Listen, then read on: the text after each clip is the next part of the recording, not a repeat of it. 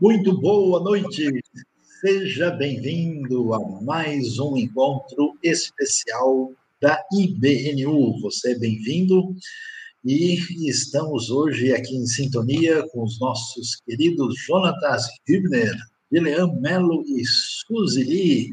Não é o quarteto do Apocalipse, também não é uma referência aos quatro evangelhos, mas é referência talvez às quatro posições diferentes sobre, quem sabe, a ceia do Senhor, não, acho que não é o caso, né? Mas em sintonia conosco aí, você é convidado a divulgar essa live, inscrever-se no nosso canal.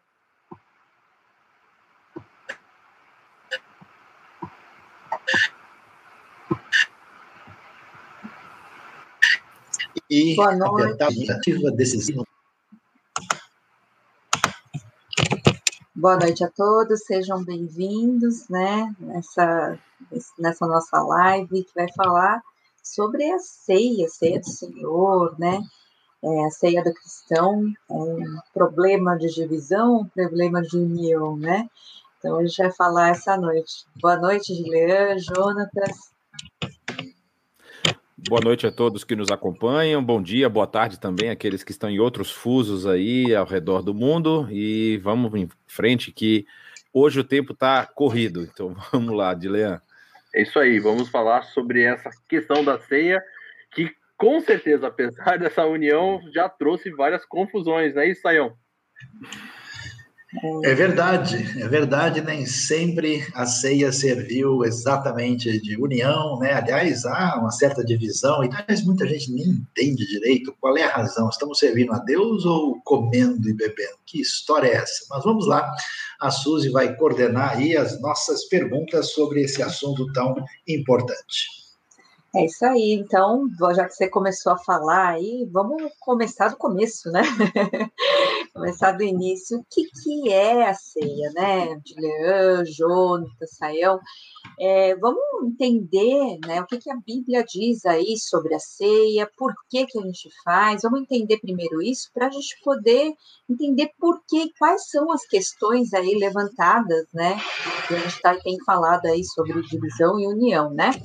Então, podem começar aí falando o que, que vocês é, já aprenderam ou já fizeram aí sobre a ceia do Senhor.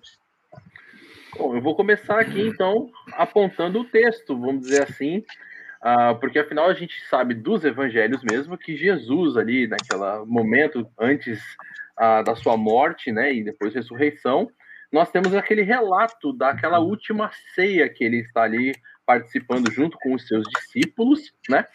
E, e então ele está participando ali da, da questão da Páscoa e ele insere ali algumas questões novas, porque ele pega o pão e pega então o cálice e ele vai dar novas informações. Ele vai dizer que o pão é o seu corpo moído e também o cálice agora é o sangue, inclusive, da nova aliança. E é claro que então agora inseridos esses novos conceitos, essas novas informações, são elas que vão começar a trazer um pouco de confusão. O que, que significa essa questão do ser o corpo e ser o sangue de Cristo? O que, que vai ser essa nossa percepção dessa nova aliança, inclusive? E eu creio que é, talvez o pontapé inicial talvez seja esse, a gente partir dessa parte do texto e começar a entender um pouco sobre essa situação. Certo, Jonatas? É, tem uma questão muito interessante, aí quem acompanha a IBNU há mais tempo vai lembrar, nós já fizemos isso mais de uma vez, que é a apresentação. É, a gente lembra desse texto que o Dileão mencionou, e esse texto ele está sendo é, é, passado ali pelos evangelistas numa das grandes festas do povo judeu, né, que era a festa da Páscoa. Então, assim, nós fizemos já na IBNU alguns eventos da chamada Pessah, né, que é a Páscoa judaica, para mostrar que foi nesse evento dessa Páscoa, a última Páscoa que Jesus é, participou ali em Jerusalém, que Jesus institui a ceia, né? Ele tem lá vários elementos que estão presentes nessa cerimônia de Páscoa. Dentre eles existem não existe apenas um cálice, né? Existem momentos onde você bebe do cálice, existem momentos onde você participa comendo alguns elementos. E aí existe o momento do pão e o momento do vinho, e nesse momento Jesus aproveita, né, como é peculiar a sua sabedoria, para ressignificar aquele momento e fazer toda essa, vamos dizer assim, projeção para o que aconteceria com ele, e pelos evangelhos nós sabemos que aconteceu logo em sequência a essa última ceia, essa última Páscoa. E falando também, vamos dizer assim, pondo esse marco que nós conhecemos que o texto diz, né? É, que vocês fazem isso todas as vezes em memória de Cristo Jesus, ou seja, aquilo que lembramos do seu sacrifício, lembramos da sua entrega, lembramos da sua dor, lembramos da sua morte, e é esse sacrifício que nos traz vida. Então, só para a gente botar esses dois pontos, o texto institui ali a Santa Ceia, o texto tanto de Mateus, 1 Coríntios também vai ter uma, uma, uma, referência a isso, mas isso ocorre dentro dessa cerimônia maior que era o Pêssar, né, que era a Páscoa judaica. Eu não vou entrar em todos os detalhes aqui, porque quem sabe mesmo isso é o Saião, e aí eu vou deixar, na verdade ele está desse lado, então eu vou fazer assim, apontar para ele, e aí ele continua a falar. Olha, uh, eu acho que é, é, tão interessante que a gente discute muito a teologia, a história. O Jonatas estava dando aí a arqueologia da ceia. Fiquei um pouco preocupado que ele falou a Santa Ceia, depois ele vai explicar o que quer dizer isso, né? Uh, mas, assim, a, ceia é, significa comer junto. Né? E aqui é uma coisa interessante, porque uh, comer é um ato que nos torna absolutamente próximos dos outros, né? Tanto é que você, quando vai comer com uma outra pessoa, isso tem um significado especial. E comer também é, mostra a nossa relação de fragilidade em relação aos outros, né? É, porque quando a gente come, todo mundo quando come fica humilde, né? Porque a pessoa percebe né, a sua condição, a sua limitação, a sua marca humana, né? E é curioso isso, né? Que esse negócio de comer junto é uma celebração da nossa fragilidade e uma eh, celebração da nossa relação de unidade, né? E é curioso isso, porque ah, esse comer junto, né? E uma coisa que acho que na nossa na nossa teologia ocidental a gente perdeu isso por completo, que a gente ficou muito abstrato, cheio de conceitos e ideias, né? E eu sei que todo mundo aqui já teve experiências assim é, gastronômicas especiais, né? A gente fica lá, você lembra daquela bacalhoada que a gente comeu naquele dia? Né? Rapaz, aquele churrasco, né?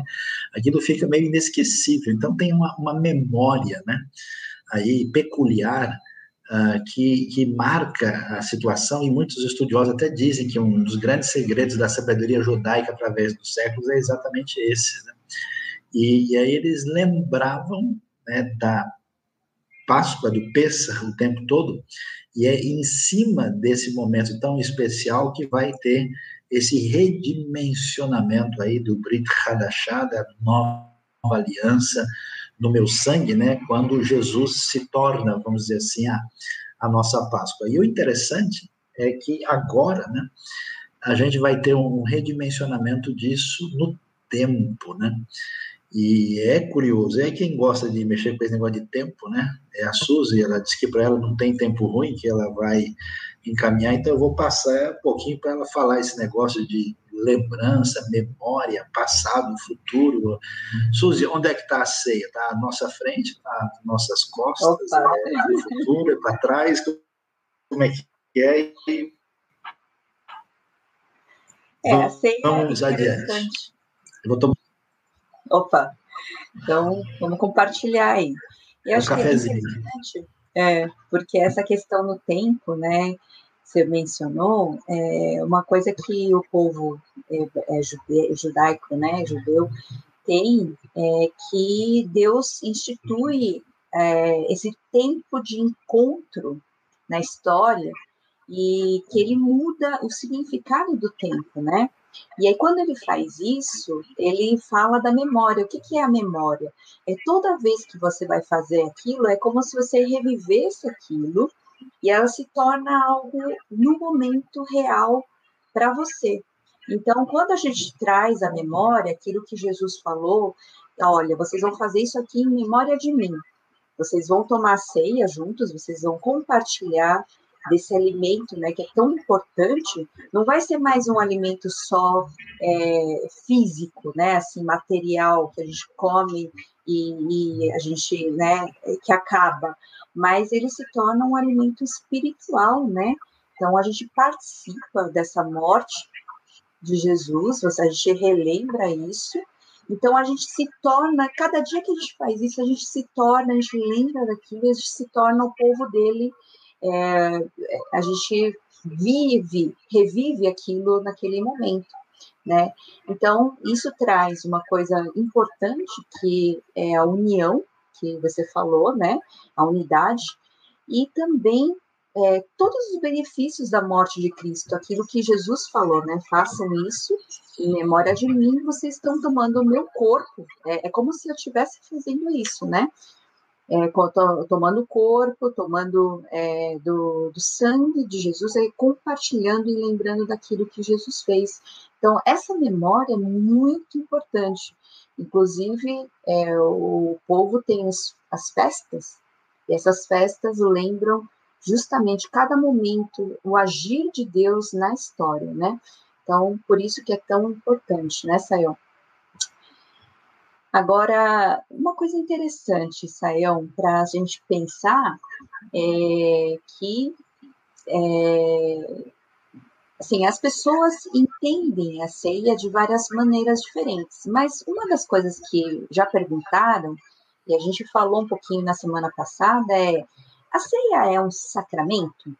A ceia é, um, é uma memória, um memorial? Que, que é, né? De Leão, Jonatas, aí Jonatas acho que pode falar aí o que, que aconteceu na história um pouquinho, né? É, e aí a gente passa aí para o Saião finalizar essa questão. Bom, o Dilean que vai falar, né? Então tem que aguardar. Não, posso falar, eu posso falar. Não, a gente tem. tem é, é, essa é uma resposta, vamos dizer assim, que ela vai depender de qual é o ponto de partida, né? A, a ceia já foi interpretada de várias formas de, diferentes na história, todas desdobrando aí de uma interpretação, vamos dizer assim, inicial é, que foi propagada pela Igreja Católica, é, que era, na época, a Igreja única, não havia outra igreja. Depois a Igreja se tornou Igreja Católica e Igreja é, é, Ocidental e Oriental, no grande cisma do Oriente, né? E depois há mais um cisma que é a Reforma Protestante.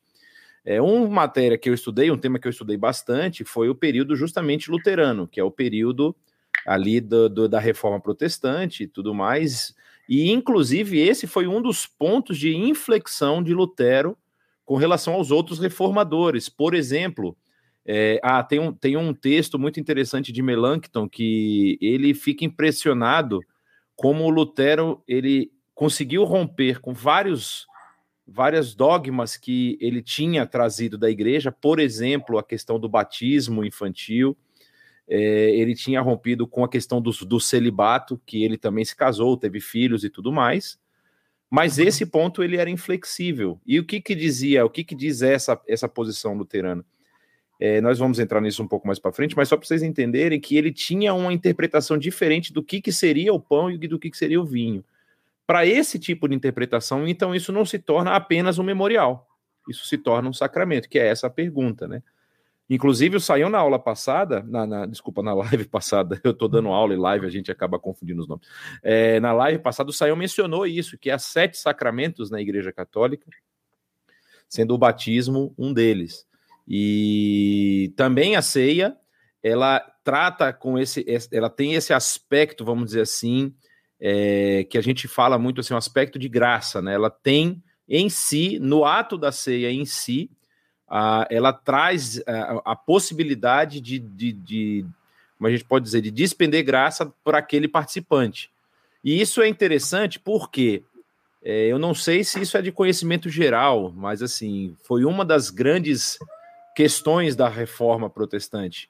Por que, que o laicato, por que, que os leigos não participavam da, da ceia? Ou no caso, eles não participavam nem da missa, porque a missa também era considerado um ato de graça. E isso estava reservado apenas para o clero. ou seja, só quem fosse do clero, só quem fosse sacerdote poderia participar disso, tanto da ceia como das outras, das outras atividades, ou seja, a homilia ela era feita em latim para que as pessoas, só aquelas pessoas que fossem pertencentes a esse grupo específico fossem participar. E aí, por conta de tudo isso, a ceia também entra nesse pacote, ou seja, só recebiam a ceia quem fosse parte da igreja. E é interessante que muitas pessoas que são da Igreja Católica não conhecem essa informação. Ele fala: Eu sou da Igreja Católica, mas a Igreja Católica não o considera como membro dela, porque o membro da Igreja Católica só é quem é do clero. Só o clero faz parte da igreja. Ah, mas o que, que acontece com o laicato? O que, que acontece com, com o visitante que vai lá? Ele ganha, vamos dizer assim, pontos é, na sua vida aqui para gastar esses pontos do purgatório, vamos dizer assim, para diminuir o tempo do purgatório, se ele participa dessas atividades. Então, quanto mais essa pessoa participa, mais ela está próximo de passar pouco tempo no purgatório, né? Ela diminui o tempo dela de purgatório. Essa é uma doutrina católica, e por isso que dentro da Igreja Católica a ceia só é servida para quem faz parte do clero. No caso de Lutero, Lutero ampliou isso, todos poderiam participar da ceia. Só que Lutero tinha uma outra interpretação, a gente não vai entrar nesse assunto agora, e nesse aspecto, a ceia deixava de ser apenas esse memorial para se tornar também um sacramento, algo sacramental. Eu vou dizer agora outro lado, né, que é o lado, por exemplo, batista, vou deixar o Dilean explicar aí como que nós vemos, nós batistas entendemos a ceia. Bom, nós batistas entendemos a ceia como exatamente um memorial, aquilo que o Jonatas já mencionou, saiu também, a Suzy, o fato de que Jesus mesmo, ele na sua, a, na sua palavra, ele diz fazer isso em memória de mim. É claro que a, é, é, essa situação do memorial também foi entendida diferente, de formas diferentes ao longo do tempo. Uh, mas a, a questão principal que envolve aqui é exatamente essa é, essa questão que envolve a relação que nós temos uns com os outros e a relação que nós temos com o sacrifício e com a pessoa do Senhor Jesus. Então, o, o memorial é aquilo que nós lembramos do fato de que Jesus, e que, inclusive, talvez vamos dizer assim, nós somos irmãos em Cristo e temos essa relação ah, de fraternidade exatamente pelo fato de que temos essa comunhão com o Senhor através da sua morte e da sua ressurreição. Então, eu creio que essa talvez seja a grande questão. E, inclusive, isso era uma coisa que era bastante discutida ao longo do tempo da igreja, porque envolvia essa questão da eficácia que era a questão que o João estava falando do, sac, ah, do sacramento, de como ele era visto. Para nós, a eficácia está exatamente no fato de que nós participamos desse corpo, de que nós ah, temos parte nesse corpo, e é por isso, inclusive, que o título da própria live tem a ver com essa questão de confusão ou união. E a ceia ela serve como memorial para essas pessoas que estão unidas por fazerem parte do corpo de Cristo e que se relembram do seu Senhor e Salvador. É interessante aqui falar, né, que o Israel comentou semana passada, que seria o batismo é para você entrar na comunidade, né? Você entra na comunidade, você professa sua fé, você é, assume Cristo diante, né, da família, que é a comunidade de fé, e aí você, é, através da ceia, você continua isso, né?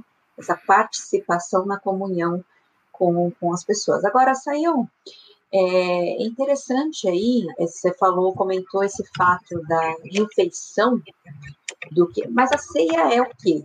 É, era uma refeição, era só pão vinho, tinha azeite, tinha o quê? Como é que era isso aí? O que, que isso significava realmente, né? Que a gente está falando exatamente desse, de como é feito, né? A gente acabou tendo mudanças aí, mas o que que era? O que que era no início? Era porque o início foi a Páscoa, né?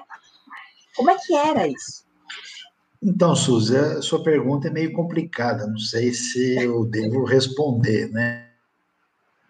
É.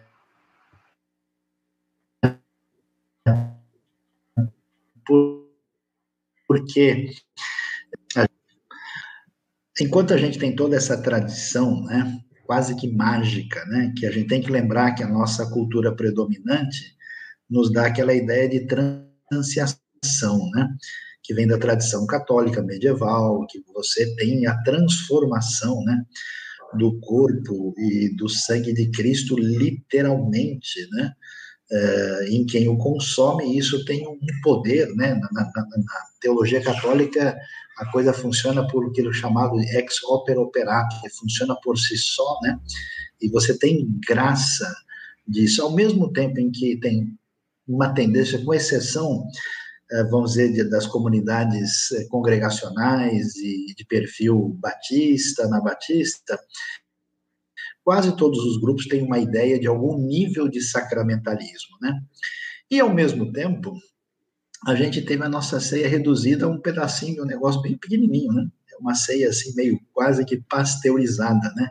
A gente vai lá e pega um pouquinho de uma coisa, assim, uh, entrou num processo assim refém da industrialização do mundo contemporâneo. Claro que na igreja primitiva não era assim, né? A, a Páscoa a gente tinha até na época bíblica se comia até um cordeiro, né? Claro que é, Jesus fala exatamente do matzá, né? Por exemplo, é, quando chegava na hora do cálice, né, do caso do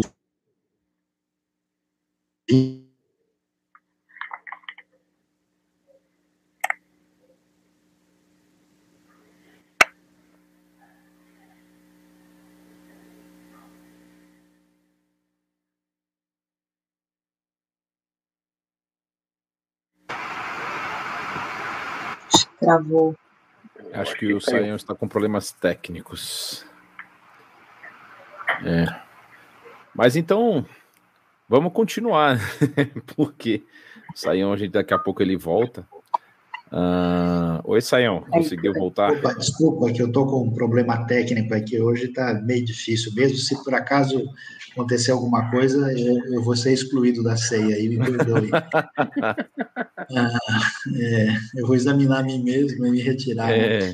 Então, ah, na verdade, a coisa não era assim, né? Era, era, um comer junto, né? Inclusive, tem sinais até de festas no Novo Testamento, onde a coisa era muito mais ampla. Então, originalmente, a, a ceia, de fato, ela tem, é, ela tem a sua base histórica na, no Pessar, né? E, e, não era exatamente como nós temos hoje, porque ela envolvia um momento especial que tinha a ver com a comunidade, né? E aí a gente até começa a perguntar, né? Quem é que, que deve participar disso? Como é que isso deve funcionar? E eu acho que a Suzy, o Dilean e o Jonatas aí podem é, articular. Posso fazer uma pergunta? Uma pergunta?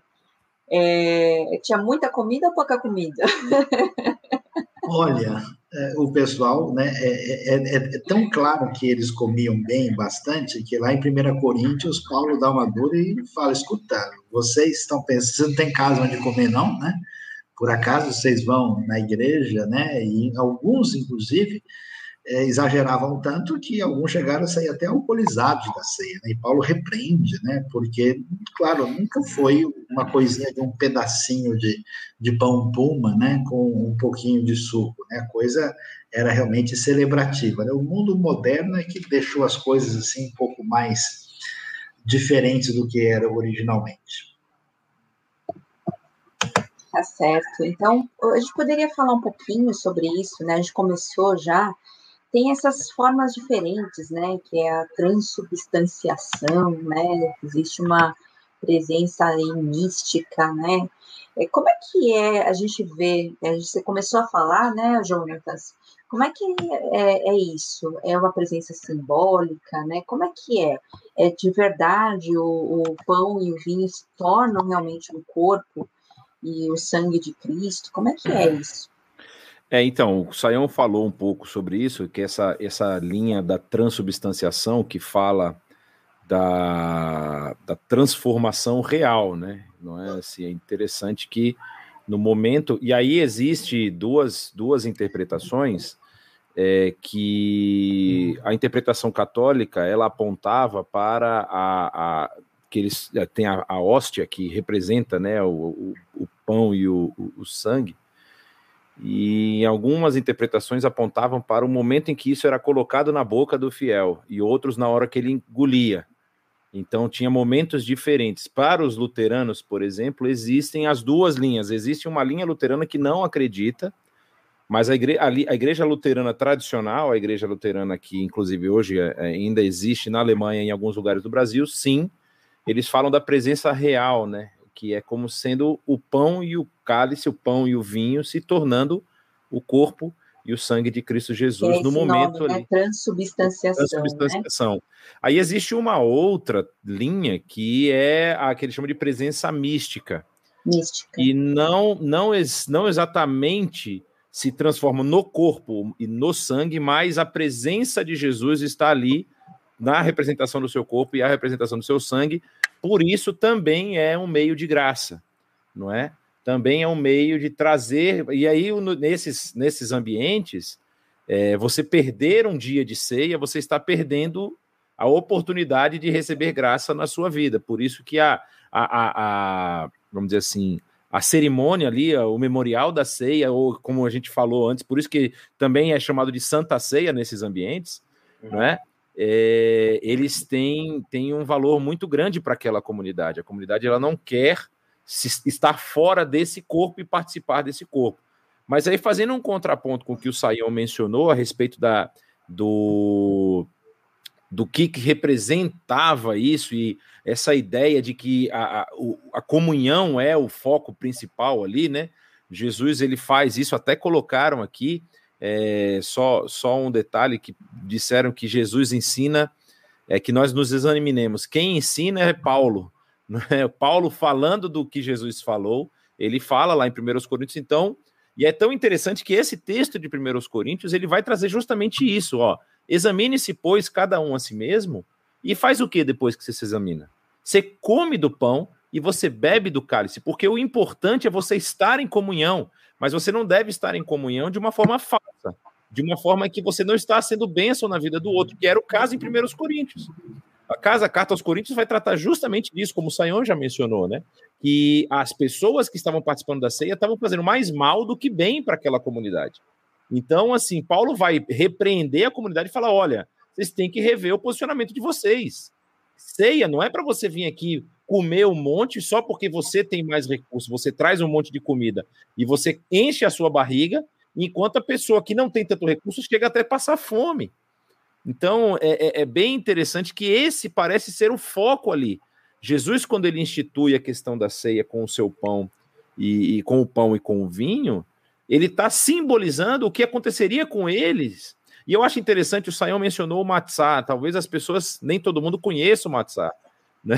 A gente até ouviu de uma pessoa muito próxima que uma vez ele foi participar da ceia na IBNU e ele achou, poxa, esse IBNU está economizando mesmo, está fazendo ceia com creme cracker. Na verdade, não é o creme cracker. É que o matzah é um pão sem fermento, é um pão bem sequinho, que ele é feito no forno, ele fica bem sequinho, parece mesmo creme cracker. É bem mais gostoso que o creme cracker, mas ele parece.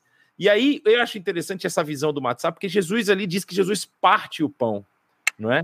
Jesus ele não pega um pão partido, ele pega o pão na mão e ele parte diante dos, dos olhos dos seus discípulos e fala: Olha, isso aqui vai ser o que vai acontecer com o meu corpo. Eu estou dando meu corpo no lugar de vocês. Esse cálice que está com, com vinho, isso é meu sangue derramado em favor de vocês. Então vocês têm que lembrar isso quando vocês estiverem participando da ceia, para vocês saberem que, como eu fiz com vocês, vocês devem fazer pela sua comunidade. Vocês devem fazer pelos outros. Então, é muito além do que aquilo pode fazer comigo, mas o que aquilo me faz ser na minha comunidade. Do que, que aquilo me faz entender que eu faço parte de um corpo, que eu preciso servir a esse corpo, que eu preciso ser, vamos dizer assim, bênção para esse corpo. E aí entra a questão que o Sayão mencionou, que eu não vou responder, vou deixar para os outros, que é quem pode participar desse corpo? Quem é que pode participar da ceia? Ou seja, tem duas, tem várias. Né? Então a pergunta que eu levanto é quem pode? De Leão, Suzy, Saião também, quem pode participar? Deixar o Saião falar, porque. Olha, uh, é, é, o seguinte. É, é, importante, né? O pessoal está até comentando aqui, a ceia é um negócio muito sério, é uma coisa que tem muito valor, e é verdade, mas a gente tem que entender que como a ceia representava exatamente essa memória que Cristo fez e tomada dentro da comunidade, é interessante que a ceia não aparece em nenhum lugar onde que ela deve ser tomada e nem a periodicidade.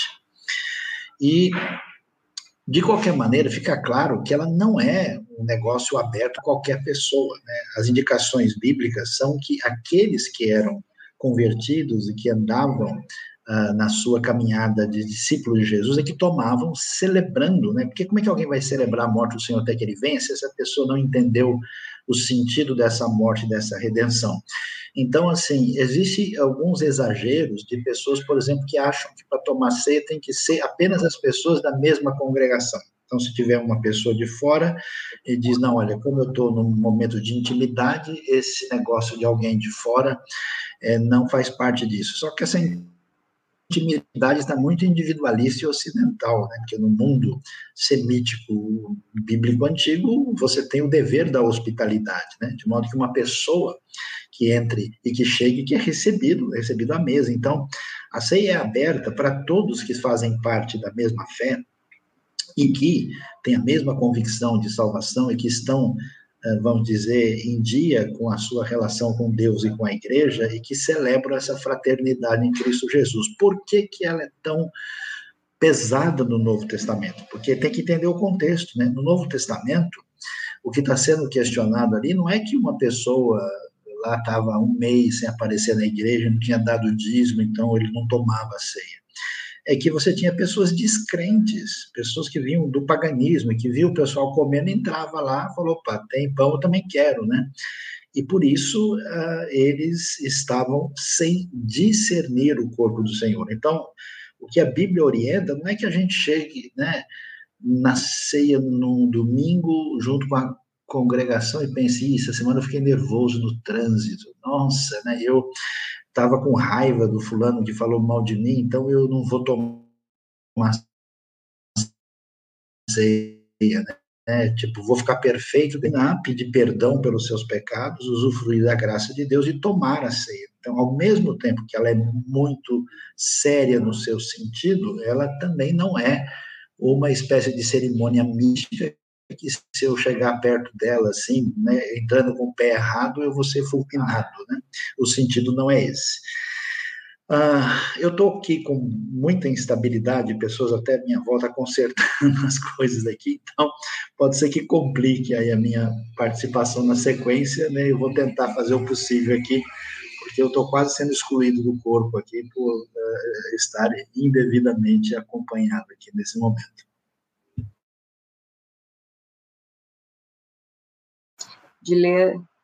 Dilean quer comentar aí um pouquinho sobre essa questão, inclusive até como a gente enxerga essa questão, né?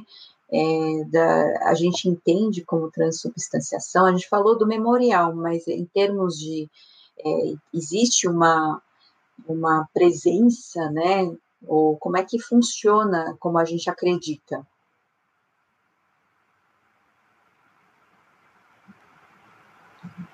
Tá fechado. Agora sim, voltei, né? Ok. Ah, ah, realmente teve muita coisa aí sendo falada, muita coisa para a gente agora abordar, mas a gente realmente não acredita nessa situação de que ali naquele corpo há o, o corpo de Cristo, né, naquele pedaço de pão, ao corpo de Cristo. Até interessante, enquanto o, o Jonas estava falando, a gente pensar na própria questão das gravuras né, que a gente tem, porque geralmente quando a gente tem uma gravura da, da, da, dessa Santa Ceia, né, como o pessoal geralmente coloca, faz inclusive aquelas fotos, né, aquelas fotos não, né, aquelas imagens, você tem Jesus com os seus discípulos e parece que aquilo que ele está cortando é, é, é, quase um pãozinho francês, né? Sei lá, é uma é, é, é um, é um pão italiano. todo é um pão italiano ali, sei lá, uma coisa não, não tem essa ideia desse pão ah, sem fermento, desse pão que vai quebrar e vai se despedaçar. É só fiquei pensando enquanto, enquanto o Jonas estava falando sobre essa situação. Porque talvez isso fique marcado aí nessa. Ah, às vezes naquilo que é o subconsciente da pessoa, de tanto que ela vê nessa questão das imagens e tudo, aquilo fica meio que faz conexão com a sua realidade. Ah, bom, o que nós entendemos a respeito disso é que não, aquele, aquele corpo ele não se tornou o corpo de Jesus, ele não é o, o, corpo, inclusive algumas, algumas pessoas, inclusive, né, algumas ideias sobre a ceia dizem que você não pode, inclusive, morder, né, o, o pedaço de pão, porque se você morder, pode, sei lá, sangrar. É, derreter enfim. na boca, né? É, ele tem que derreter na boca, porque tem isso. Você tem a questão reformada, né, que entendia a, a que entende a, a, questão dessa presença mística de Jesus, de certa forma, de um, de um não, não de um corpo físico de Jesus, mas que a presença de Jesus está ali. Ah, agora, a gente entende que quando nós estamos celebrando a ceia, nós estamos celebrando ela como corpo de Cristo. Nós somos esse corpo de Cristo, né? Então, sem sombra de dúvida, esse corpo de Cristo está presente, inclusive porque nós estamos presentes também. Então, nós, como sendo o corpo de Cristo, como sendo essa igreja de Jesus, então nós fazemos parte dessa realidade também. Agora, não que a ceia ela tenha algum poder transformador, não, nem no sentido de perdão de pecados, nem no sentido de trazer alguma, a, sei lá, alguma benéfice, né, para você que toma, no sentido espiritual, porque então agora você bebeu esse sangue, né, ou, ou, vinho, que nem é mais vinho, né, na verdade é suco de uva. O Jonas que falou uma vez que foi num lugar que tomava, eu, eu, eu também já, eu também já fui em lugar lá no Rio Grande do Sul que servia com vinho, vinho mesmo, né. Ah, mas você não tem nenhum tipo de, quando você toma aquilo, aquilo traz um, um, um, algo uh, de melhor, de especial, que purifica melhor os seus pecados e que você então começa a enxergar a própria realidade espiritual de uma forma diferente. O que você tem é exatamente essa percepção espiritual de você fazer parte desse corpo, de você estar unido tanto com Cristo, porque Ele mesmo uh, te convoca a fazer parte desse cerimonial por fazer parte do corpo, como estar em conexão com os seus irmãos que também fazem parte desse corpo. Não sei, se respondi sua pergunta. Sim, sim. É, é, na verdade, é isso, é uma representação, né? Na é, verdade, os, os, elementos ali, eles não são.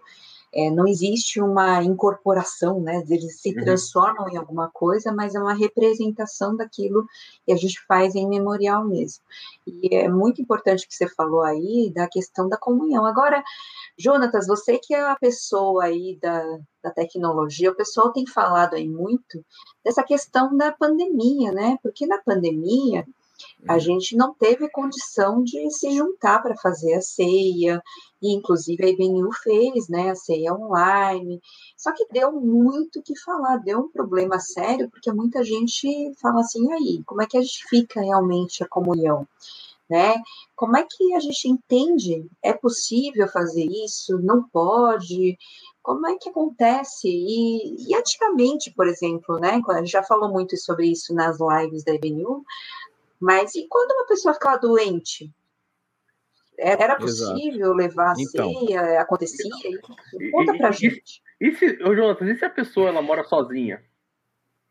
Tá em pecado. Ela tá em pecado porque tá morando sozinha. Na verdade, não tem nada disso. A grande questão é essa. Eu acho que a Suzy pontuou, e aí a gente pode, pode mencionar esse, essas, essas questões. É, quando a gente passa a, a, entender toda essa, vamos dizer assim, esse background da ceia, como está apresentado lá no Novo Testamento, né, que acontece lá dentro do ambiente do, do, do Pessar, é, é, interessante que a gente vai ver que quando, quando o, o, a Páscoa judaica ela é estipulada, e não é estipulada por Jesus, obviamente, é Moisés que faz isso lá no Egito para o povo sair do Egito, né? Falando do cordeiro que eles precisavam sacrificar e pegar o sangue e colocar nas portas. Lá tem uma passagem que fala exatamente isso. Vou pegar as duas pontas aqui que vocês deixaram. Que se a, o cordeiro fosse grande demais para uma família, o que, que ele deveria fazer? Deveria convidar o seu vizinho mas aí o que, que acontece? Imagina um, um, uma pessoa que está enferma ou uma pessoa que está, vamos com a idade avançada, que está já hospitalizada, que gostaria de participar. 99, eu não conheço, na verdade, eu estou falando 99 porque eu não gosto de generalizar, mas assim, eu não conheço nenhuma igreja que não levasse a ceia para essa pessoa lá onde ela estivesse, seja ela no hospital, seja ela na casa dela, e participava ali daquele momento de comunhão, porque é justamente a questão da comunhão que está sendo é, colocada aqui. Aí, o que, que nós percebemos? É, será que a pandemia impediu a nossa comunhão? Não é? A IBNU, ela, ela tem feito seu trabalho, tem continuado o seu trabalho através aí das redes digitais, né? Seja pelo Instagram, seja pelo YouTube, seja pelo Facebook, Mas isso não fica numa via de uma mão só, ou seja, a produção de conteúdo aqui e as pessoas consumindo isso lá. Pelo contrário, nós temos encontros semanais com todas as pessoas que se achegam a nós, seja através dos geeks, seja através dessas lives que nós participamos e temos interação com o pessoal aqui. Talvez não estamos vendo todo mundo, mas assim, o geek, no caso da IBNU, é, uma, é um nosso, vamos dizer assim, eu vou chamar de ferramenta, mas assim, é a nossa forma de comunhão online. Antes nós fazíamos isso nas casas e nós estamos num período em que a, a, recomendação da saúde é que nós não nos aglomeremos, nós não estejamos juntos, assim, para evitar o contágio, para evitar a contaminação, e não apenas a nossa contaminação, mas nós nos tornarmos vetores de contaminação para outras regiões, para outros lugares, não é? Não é à toa que o vírus que começa numa região específica do globo já está no globo inteiro, porque ele vai se transmitindo, vai se propagando. E aí, nesse aspecto, a gente entende que essa ceia que representa essa comunhão, ela nos faz lembrar desse momento sacrificial de Cristo Jesus e ela deve ser tomada em comunhão, principalmente nos lares. Ah, como fica a pessoa que mora sozinha? É, uma solução que nós demos, assim, eu não sei se as pessoas seguiram também, a gente não pode, mas a gente falava para o pessoal: olha, por que, que vocês não fazem uma sala virtual no momento da ceia? Faz uma sala virtual, você está com seus irmãos em comunhão virtualmente e participa da ceia. As nossas ceias têm ocorrido normalmente nos domingos, né? Domingo pela manhã. Se a pessoa está sozinha, ela faz um vídeo call com outra pessoa e participa nesse momento, porque nós estamos num momento pandêmico. É, tem até uma pessoa aqui falando que é, na igreja dela, ela não já está um ano e meio fechada e não fala em ceia, porque existe essa interpretação também. Existem igrejas, inclusive igrejas batistas, que acham que a ceia só é possível no corpo presencial da igreja, ou seja, se a igreja estiver reunida presente, presente. É, se ela não estiver reunida presente, ou seja, é, é, a presença física que faz com que ela, vamos dizer assim, tenha comunhão.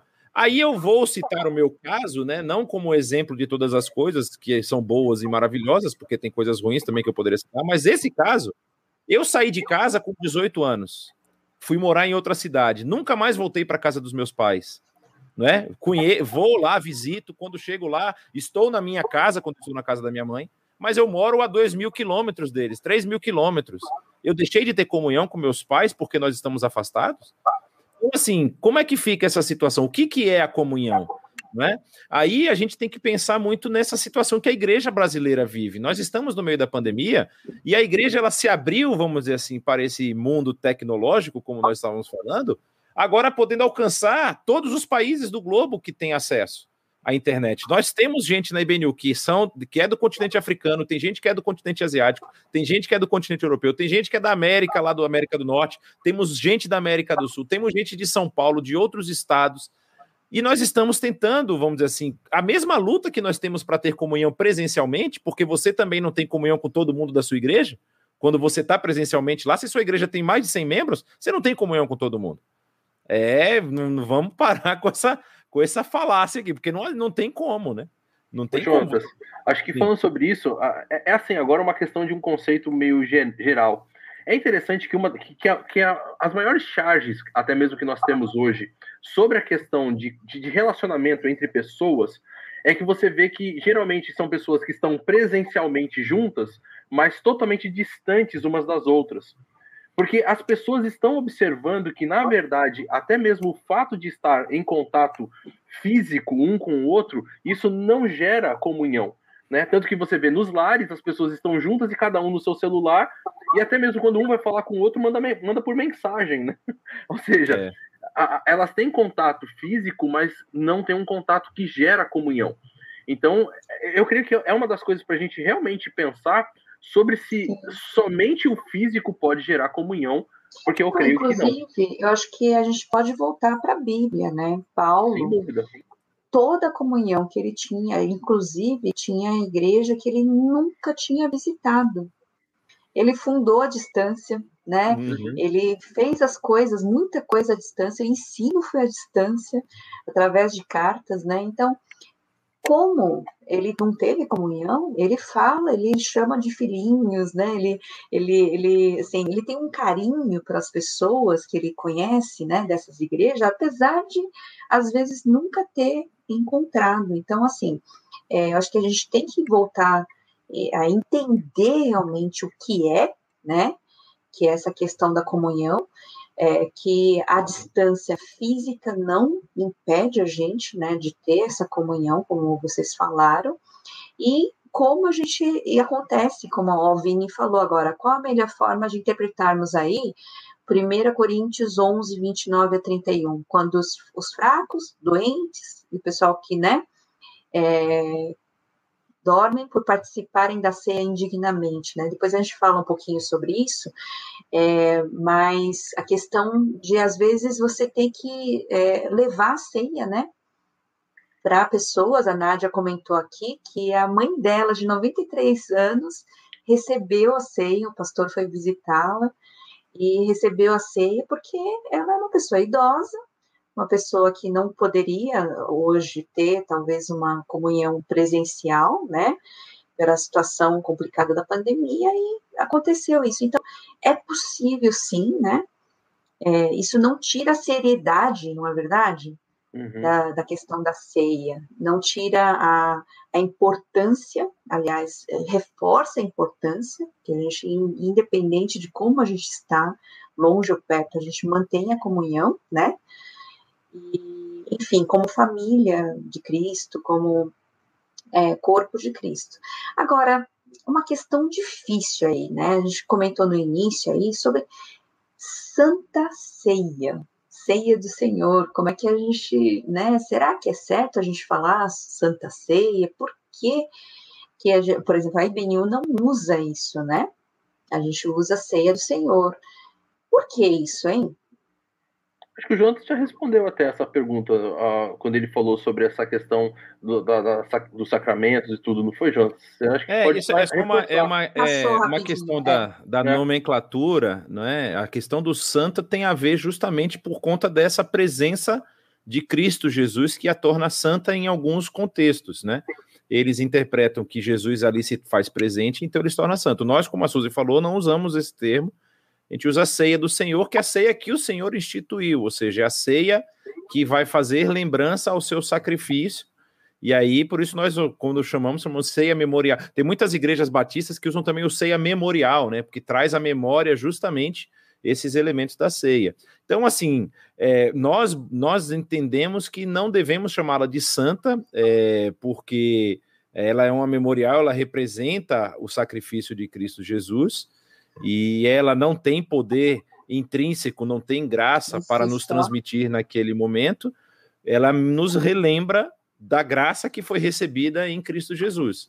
Mas ela em si, o participar ou não participar da ceia, é interessante que é, é, essa questão que tanto a Nádia quanto a Ana Maria levantaram a respeito da participação da ceia, ou seja, está um ano e meio sem participar, ou no caso da mãe dela, que, da mãe da Nádia, que estava tempo sem receber também, é, a ceia ela também serve para você medir, vamos dizer assim, o seu relacionamento com a sua comunidade, não é? Se você tem perdido, e, e a gente tem vários problemas, né? Você imagina, por exemplo, aquelas pessoas que são plantonistas, um médico, o médico é membro da sua comunidade, mas ele calha de cair no plantão três, quatro vezes seguidas no domingo de ceia. Então ele está em pecado porque não está participando da ceia porque ele está trabalhando, está atendendo, está exercendo a sua profissão. Então não é assim que a gente entende. A gente entende que a ceia ela realmente é um memorial. Ela não é exclusiva do domingo, ou seja, pode ser feita em outros ambientes, em outros momentos, até para esse tipo de, de situação, né?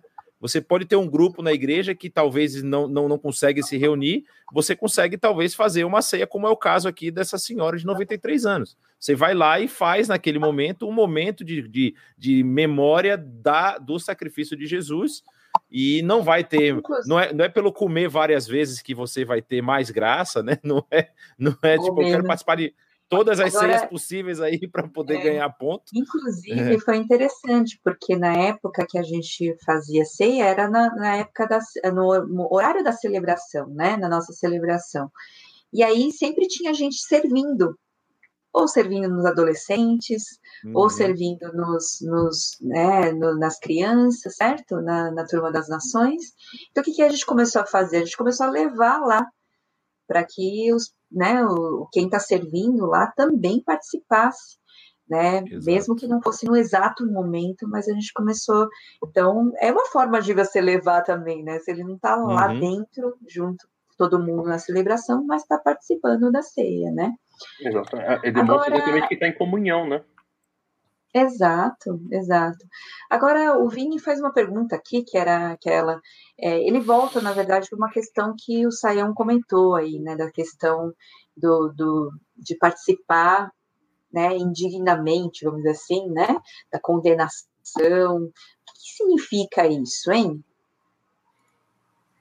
Ah, eu, eu creio que a gente já até abordou também, como você falou, saiu, mas eu acho que o Jonas também abordou bem é, essa questão quando ele começa a falar um pouco sobre essa questão da eficácia da ceia, porque eu creio que isso é, um, é uma das, das grandes preocupações, parece que às vezes tem. Porque de um lado parece que se você tomar, você vai ter uma eficácia aí sobrenatural, né? Você ganha aí músculos espirituais, ou sei lá, você recebe uma, uma coisa diferente. Ou talvez até mesmo se você toma de uma forma errada, e, e, e, acho que vocês já devem ter visto algumas discussões, até por exemplo, peraí, mas e, e quando sobra aquele negócio, será que as crianças podem tomar, uhum. né? Porque, e, agora, será que se a criança tomar, ela vai né, capotar, né, empacotar, porque tomou ali aquele pedaço de, de suco? Acho que mais uma vez é um pouco dessas compreensões que a pessoa tem sobre essa, é, é, essa questão. Será que a gente tem uma transubstanciação? Será que a coisa, ela, ali, o suco se tornou realmente o, o sangue de Cristo? E é por isso ele tem algum poder e, e eficácia superior? Ah, agora, quando a gente olha para o texto e a gente percebe que o texto está lidando com uma igreja que era problemática no seu quesito de comunhão, entre outras coisas, é claro, o texto de 1 Coríntios vai falar um monte de problema, que é, que é aquela como várias outras, como todas as outras igrejas também têm. Mas tinha essa realidade do problema da comunhão, do fato de que pessoas levavam a, a, a né, os elementos ali, levavam comida para ceia e umas mais abastadas comiam mais, outras menos não comiam, ficavam até com fome, outros ficavam embebedados e tudo, e você tem toda essa dinâmica. Se a, o grande ponto da comunhão, a, da ceia, é exatamente é envolver essa união e essa comunhão, eu creio que só o fato de você não estar em comunhão, você já tem todo, vamos assim, o, a, o malefício, vamos dizer assim, dessa, dessa questão, porque afinal você não está aproveitando desse, dessa comunhão, você não está aproveitando da benéfice que faz ser, que é ser parte desse corpo e ter a comunhão com os irmãos. Então, nesse sentido, eu creio que você já encontra exatamente essa questão de um problema ou de uma de, de um fraco que está aí no meio dessa, dessa comunhão. Jonas? Tem, tem uma questão que é muito interessante. A gente não pode nunca pensar em, em fazer uma análise separada do texto, né? Esse texto ele não, não, não, vamos dizer assim, não cai de paraquedas ali no meio da carta. O Dilema mencionou essa questão da comunhão, e o apóstolo Paulo está dando uma repreensão, uma reprimenda na igreja pela atitude que eles têm justamente no momento em que era um momento para ser de comunhão. E aí ele vai mencionar essas atitudes, como está lá no texto de capítulo 11 no capítulo 11 de, de 1 aos Coríntios. E eu acho interessante porque eu tenho uma, uma impressão de que quando ele fala da condenação, é, isso não é causa e efeito, vamos dizer assim. Aquele que come sem discernir o corpo de Cristo está condenado. Na verdade, ele está condenado pelo fato justamente de que naquele momento ele não entendeu o que, que foi o sacrifício de Cristo. Uhum. Não é? Se a pessoa participa de um momento de comunhão, mas ela só pensa nela, ela não está participando do momento de comunhão. Ela está participando da, vamos dizer assim, de uma refeição onde, como se dizia lá no Nordeste, farinha é pouca, meu pirão primeiro, né? Então, assim, ele quer aproveitar antes que as pessoas venham. E o apóstolo Paulo está falando, gente, vocês não entenderam, olha, Jesus ele faz lá parte do corpo e parte do sangue, e ele diz, ó, isso aqui é o meu corpo, isso é o meu sangue, façam isso em memória de mim, ou seja, Assim como eu estou entregando meu corpo e meu sangue por vocês, vocês devem se entregar pelos outros. E aí a pessoa que não compreende, que não discerne esse corpo de Cristo, e aí vem a questão, né, que a gente já mencionou, quem é esse corpo? É justamente essa comunidade de irmãos que professam a mesma fé e que tem esse sentimento de gratidão pelo sacrifício de Jesus e, e transformam esse sentimento de gratidão em ações em prol da sua própria comunidade ou seja, ações de, de auto-sacrifício para o benefício do próximo, Né? Se a pessoa não discerne isso, aí é interessante que o apóstolo Paulo dá essa, esse alerta. Ele olha, quem está fazendo isso está fazendo para a própria condenação, porque ele não entendeu o sacrifício de Jesus. Ele não entendeu o que está acontecendo. E aí ele está fazendo a coisa, não, ele está fazendo pela, vamos dizer assim, no oba-oba, tá todo mundo aqui comendo aquilo que o Saião mencionou dos pagãos, né? Oh, tá tendo comida de graça aqui, vamos comer também. É a mesma coisa de uma pessoa que faz parte dessa igreja, mas não entendeu o sacrifício de Jesus. Ele simplesmente não. frequenta, ele participa dos elementos das coisas sem entender, sem discernir o que é ser corpo de Cristo. Então não eu é acho que é Damião cristão, né? Onde todo mundo é... pode vir e pegar e comer, né? Pegar e comer. Nesse e aí, sentido, assim, né? o apóstolo Paulo está alertando a igreja que está passando por outros problemas, mas está alertando eles também para isso, que eles não é, estão exercendo o seu papel de igreja, né? É interessante a gente lembrar o que, que era Corinto, né? Sim. Como era Corinto? Era um ambiente Exato. terrível, né? A gente já falou algumas vezes sobre isso. Era um lugar bem complicado, é, realmente esse culto pagão, ritual, né?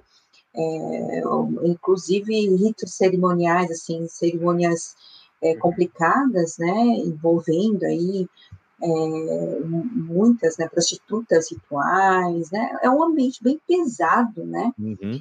é, o alimento era sacrificado, ele alerta sobre isso, então, para você não misturar sobre isso, então tem que lembrar sempre esse negócio do contexto, né, o texto Sim. que a gente usa tem que lembrar do contexto a que ele pertence, né, então, realmente é, é muito verdadeiro isso que gente, você falou, Juntas. É, agora, a questão, assim, é que o pessoal pergunta, né, é sobre... Só que... Hum, essa questão, às vezes, de denominações, né? uhum. né? Porque tem coisas que cada denominação tem o seu jeito, né? Esse negócio de restringir, às vezes, uhum. participação, uhum. né? Ou a maneira como faz, né? Então, é, isso eu, eu, eu, acredito que não tem muito que você fazer, né? É aquela, aquele grupo entende dessa forma e na verdade, você vai ter que lidar com isso lá dentro. Lembrando que não é nem santo, né, no sentido que é uma coisa assim que né, acontece, e aí você vai estar tá em pecado se você não fizer. Ao mesmo tempo, lembrando que o que é importante realmente é o memorial de Jesus, né, do, da obra dele e essa comunhão. Então, como é que vocês, é, o que vocês diriam para esse pessoal, né, que tem dificuldade mesmo, às vezes, com vários ambientes, ou, ah, eu não posso tomar ceia nesse lugar, eles têm dificuldade, eles não, não deixam, né, como é que a gente, é, talvez, aconselharia, né? Uhum. Você quer falar, Dylan? Eu acho que o meu conselho seria basicamente Acho que uma primeira coisa que precisa acontecer é que a pessoa, quando vai entrar numa comunidade, seja ela qualquer, né, no sentido de vou entrar numa igreja batista, numa igreja presbiteriana, enfim, é preciso que ela estude as doutrinas e aquilo que aquela igreja entende, né, e como ela interpreta e lida com os textos bíblicos e essas questões, para ela poder ter certeza se realmente ali é o lugar onde ela vai congregar e vai se firmar.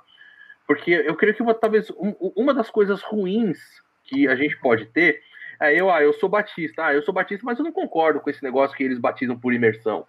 Bom, existem igrejas que não batizam por imersão, então, né, você, você tem a, você tem a liberdade de poder procurar uma igreja que seja uma igreja séria, uma igreja, enfim, a, que leva realmente a, a, as escrituras a sério, mas que talvez esteja mais concorde aí com a sua perspectiva. Ah, eu não concordo que a ceia seja dada com pãozinho e, e suco de uva. Eu quero uma igreja que sirva, sei lá, laranja com suco de laranja com, com pizza, né? Bom, sei lá, a, a, entende? Eu acho que basicamente essa, é, esse seria o meu conceito, né? Ou esse uhum. seria o meu conselho. Antes de você se tornar membro de, um, de, de uma comunidade, realmente fazer parte daquele corpo, compreenda, entenda o que, que aquela igreja realmente entende sobre esses assuntos. Uh, eu creio que isso está mais até ligado, ou pelo menos está muito ligado com a live da semana passada, onde nós falamos sobre a questão do batismo, e aí falamos como sendo uma forma de entrar no corpo. E foi muito discutido sobre essa questão de fazer aquela classe preparatória ou não, né? O quanto tempo deve demorar aquela classe preparatória. Inclusive foi falado sobre você vincular totalmente o batismo a se tornar parte, se tornar membro da igreja. E de repente o batismo tem um, um, uma realidade, que é a realidade de você uh, demonstrar, né, obedecer aquele mandamento do Senhor Jesus e fazer parte. E a outra questão é você realmente se tornar membro dessa comunidade a partir de você conhecer os princípios, as normas, as diretrizes, aquilo que essa igreja pensa sobre várias coisas. E agora eu falo assim, bom, se eu, eu, eu me tornei membro dela, eu vou também seguir essas orientações. Eu acho que ficar discutindo isso aí, eu acho que é uma coisa que não leva muito a, a, a, a muito lugar. Não sei se Uhum. Não sei se o Jonas vai discordar agora, né? Mas... Não, não é, é, exatamente isso, né? Como nós mencionamos, a, a, a, infelizmente, eu falo infelizmente porque de lá para cá já surgiram muitas outras vertentes. A gente sempre, quando menciona na reforma, a gente vai falar da reforma protestante, a gente menciona que a reforma trouxe de volta para a mão do povo a Bíblia, deixou a pessoa poder analisar a Bíblia. Só que, a, apesar da, da, da reforma ter dado assim, o que a gente chama de livre acesso ao texto bíblico, a reforma não deu livre interpretação, né? Não é? E as pessoas confundiram as duas coisas, acabaram, é, vamos dizer assim, tendo, achando que elas estavam livres para interpretar de qualquer forma, e aí a pluralidade de interpretações causou esse tipo de coisa que vocês veem hoje, as questões denominacionais, a forma como eles leem os textos que se relacionam com batismo e ceia e outras questões também, tem outros textos que que, que tem diferentes análises de acordo com a denominação. Mas aí eu vou juntar já com a outra pergunta que está aqui no final, que falando se a ceia está necessariamente ligada ao batismo ou à conversão. Não é? é? é essa questão, quando a gente vai falar, por exemplo, das denominações, e isso está justamente é, interligado, ou seja, a, o, depender de como é a denominação, de como ela interpreta, o batismo vai sim ser a porta, uma das portas, né? Porque existem outras, mas uma das portas de entrada naquela comunidade local, mas vai ser a porta de entrada na comunidade geral daquela denominação. Então vamos supor, todos os batistas tradicionais, batistas brasileiros da Convenção Batista Brasileira, não importa onde ele tenha sido batizado, se ele foi batizado numa igreja batista, dentro daqueles parâmetros que nós colocamos na semana passada, ele transferindo-se para outra igreja batista, ele continua sendo batista, ele não precisa ser rebatizado. Isso é o que nós entendemos. Aí nós fazemos uma carta de transferência. Mas ele pertence ao corpo de membros de igrejas batistas. E é dentro desse corpo que nós celebramos essa ceia. Não é? Ah, significa que um irmão presbiteriano vai visitar, não vai participar? Nós não temos essa dificuldade. Na nossa igreja, algumas igrejas têm. Algumas igrejas têm dificuldade. Até porque, como foi citado aqui, o exame é individual. Nós não fazemos o escrutínio das pessoas que vão participar da ceia com um cartel, com uma página aí dizendo você pode, você não pode, ah, você cumpriu esses pré-requisitos. Não, o exame é individual. Se você. Nós sempre recomendamos duas coisas quando nós fazemos a nossa ceia.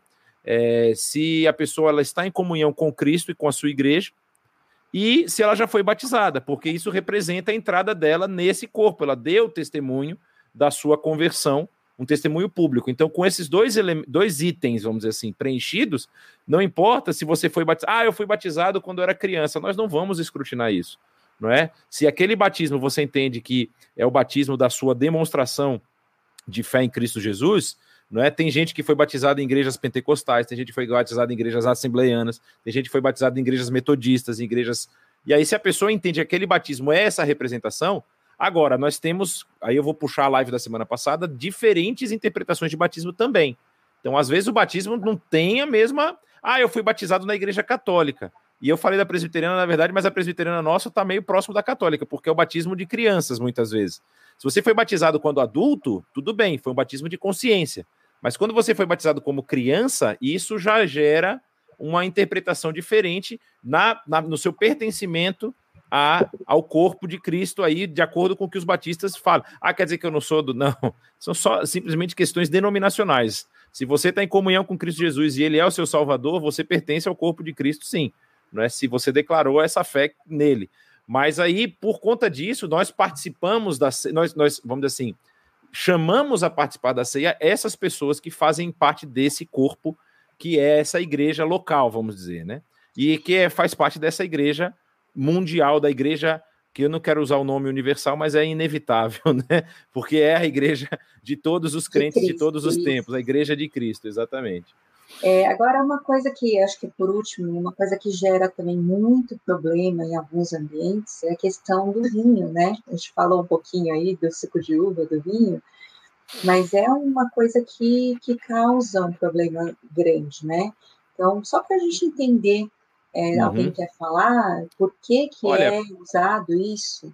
Então, isso depende também da tradição, e aí já não é mais uma tradição tanto denominacional, mas uma tradição regional.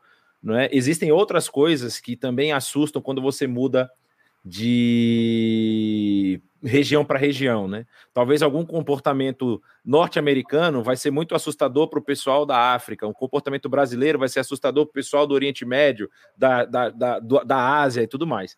Eu participei dos dois, das duas possibilidades. A gente lá, a gente brinca, né, que são os três elementos da ceia, não são dois, né? A gente fala que é o pão que representa o corpo, o vinho que representa o sangue e o suco de uva que representa o vinho.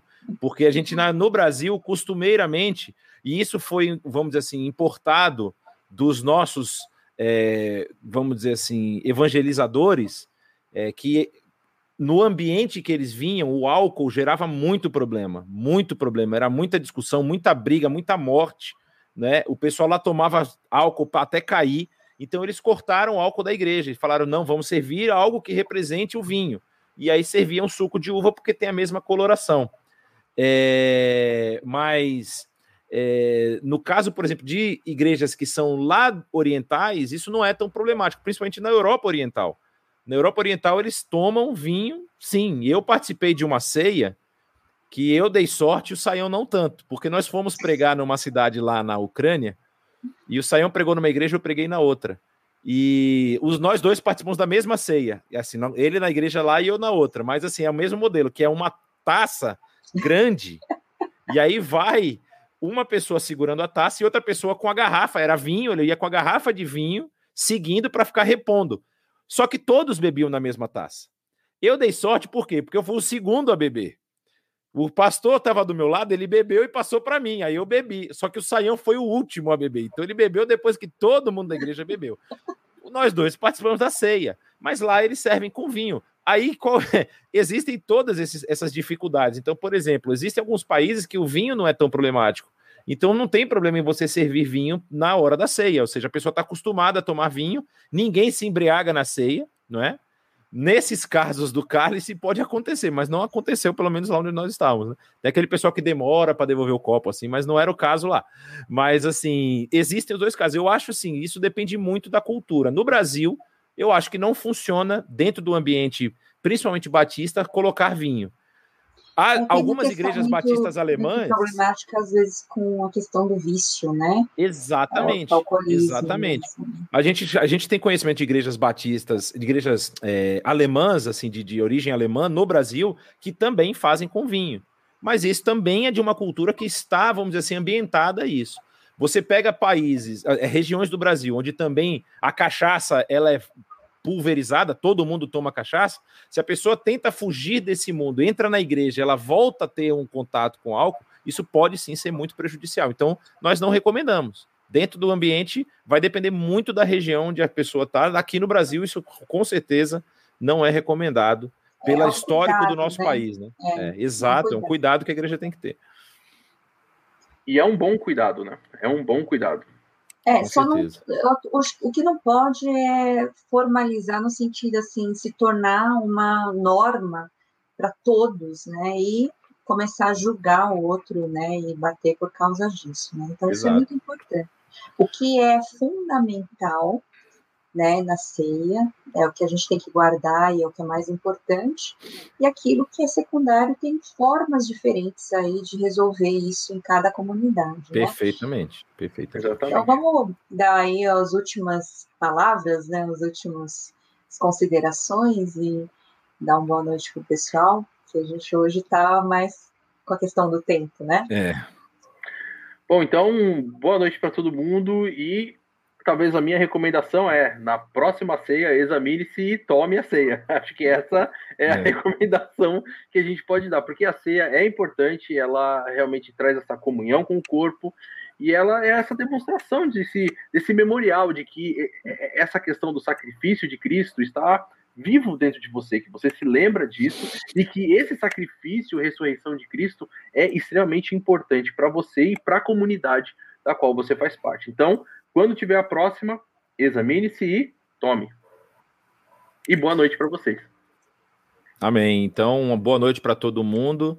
Fique ligado aí nas lives da IBNU. Quem não acompanhou a live do batismo, ela está no nosso canal. acho que é legal você assistir as duas para fazer que uma complementa a outra, né? E fique ligado em todas as publicações que nós temos feito aí, muito material para abençoar a sua vida. É isso aí. É só assim, fechando aqui, é uma questão importante que até para adorar a Deus, a gente precisa, né, ver se a gente tem algum problema com o irmão, não é? Essa, essa a parte da comunhão é tão importante na adoração. Faz parte da adoração a Deus, né? Trabalhar em corpo, estar junto. Nada que a gente faça, que a Bíblia recomenda, né? Amar o outro, perdoar, né? Não existe nada que a gente consiga fazer sozinho, né? Então, é muito importante. Então, que a gente possa manter essa comunhão, mesmo longe, e, assim, aprender a acolher né, o outro dentro dessa comunhão, né? Então, Amém. Deus abençoe a todos, Amém. que tenham uma boa noite, aí, um bom dia, Deus abençoe.